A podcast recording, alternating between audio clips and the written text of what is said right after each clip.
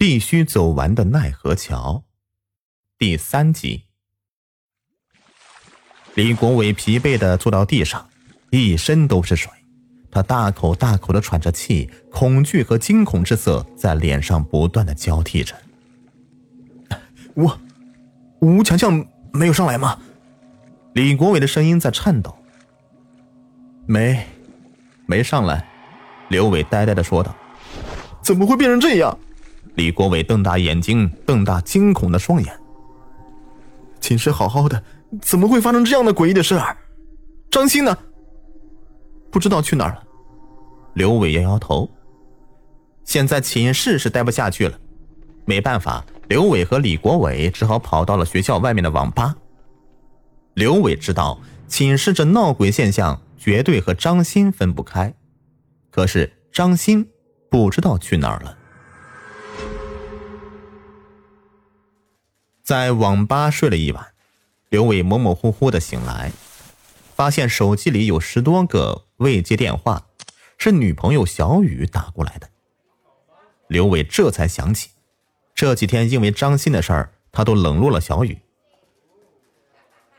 在电话里道了歉，他还答应陪小雨今天晚上去看电影。晚上还是挺热闹的，尤其是电影院，早已排上了好几条长龙的队了。刘伟和小雨看了新出的电影以后，已经十一点多了。哎，对了，你寝室那个叫吴强强的哪儿去了？这时候，小雨边走边说：“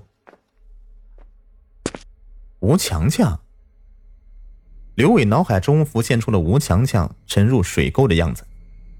你问他干嘛呀？嗯，你还不知道吗？他最近在追玲玲。小雨说。啊？刘伟惊讶的说：“难道那天玲玲是是是去和吴强强约会了呀？”嗯，对呀。亏了你还是他室友，这都不知道。小雨翘了翘嘴巴。刘伟神情凝重起来，他似乎了解了什么。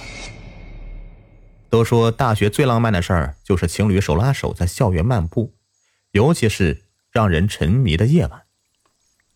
刘伟和小雨来到了鸳鸯亭。鸳鸯亭在学校很有名，跨过石桥，那就是幽静雅致的小亭，是情侣约会的好地方。刘伟拉着小雨的手，两人刚走过桥头就愣住了，因为有一个身穿白衣的男生直愣愣的。站在桥的中间，双眼凝视着桥下的水。那个人竟然是张鑫。刘伟知道吴强强沉入水沟的事儿和张鑫密不可分，此时他站在桥上想干什么呢？啊，那那不是张鑫吗？看清了张鑫的面容，小雨吓得花容失色。别害怕，刘伟拉紧了小雨的手。张鑫缓缓的抬起了头，他转头看向刘伟，原先的可怜之色荡然无存。其实，你一直在骗我，对吧？刘伟淡淡的说。张鑫惨白的脸上浮现出了诡异的笑容。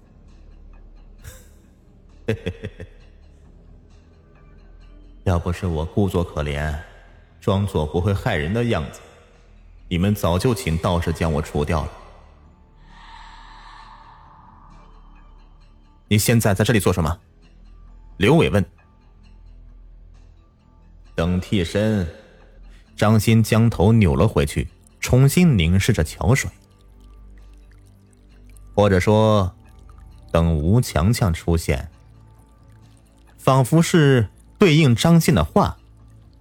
就在这时候，吴强强。从水下伸出脑袋，他目光涣散，面无表情。哼，你是想让他代替你走完奈何桥，对吧？刘伟冷哼一声，张鑫轻轻一笑，哼，不错，这也被你看透了。你好恶毒啊！刘伟气愤的说。张鑫没有说话，他看着吴强强爬到了桥上。脸上的笑容更盛。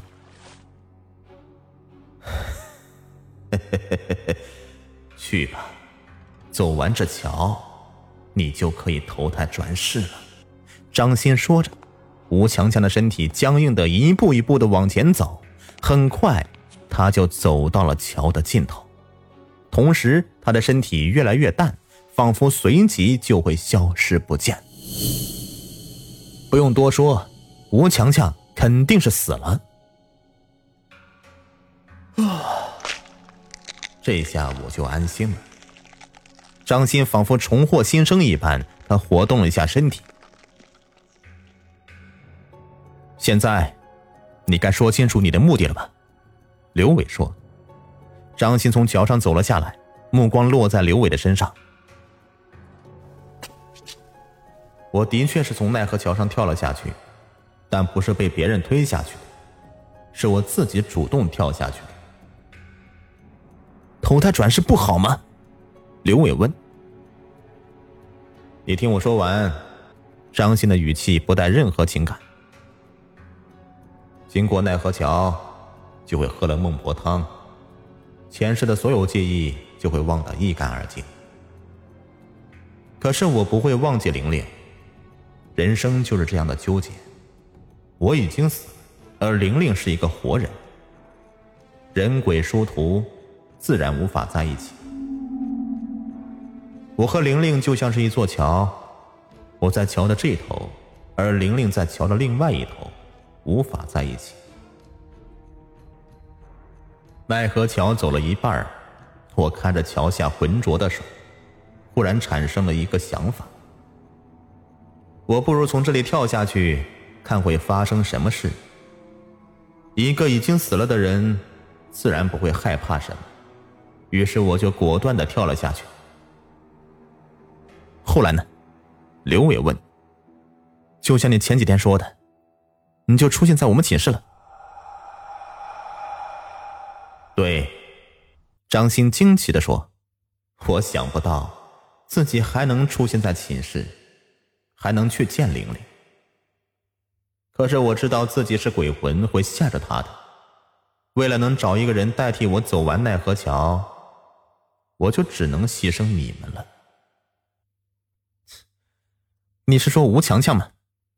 刘伟感觉。自己从来没有看透过张鑫。对，张鑫的语气凶狠起来。我死后他还去追玲玲，这还不该死吗？刘伟知道现在说什么也没用了，愤怒之余也没想到这世上还有如此离奇的事儿。好了，不和你多说了，我现在可以说是成功的复活了。我要去找玲玲喽！张鑫开心的说着。人的生死轮回是不可改变的，你这样做迟早会有恶报的。刘伟一脸正色的说：“ 是吗？”张鑫讥讽的笑了一声，正想离开时，忽然感觉自己全身动弹不得。怎么回事？张鑫诧异的回过头去。却见到桥面上忽然出现了密密麻麻的血手，那些手挥动着，有的甚至抓住了张鑫的脚。没想到突然发生这种异变，刘伟一惊，赶紧拉着小雨后退了。救我！张鑫对着刘伟大喊，可是他的腿被无数血手抓住，正像一只蠕动的毛毛虫，缓缓的被拉下水中。水里传来熟悉又陌生的声音：“陪我们走完奈何桥吧。”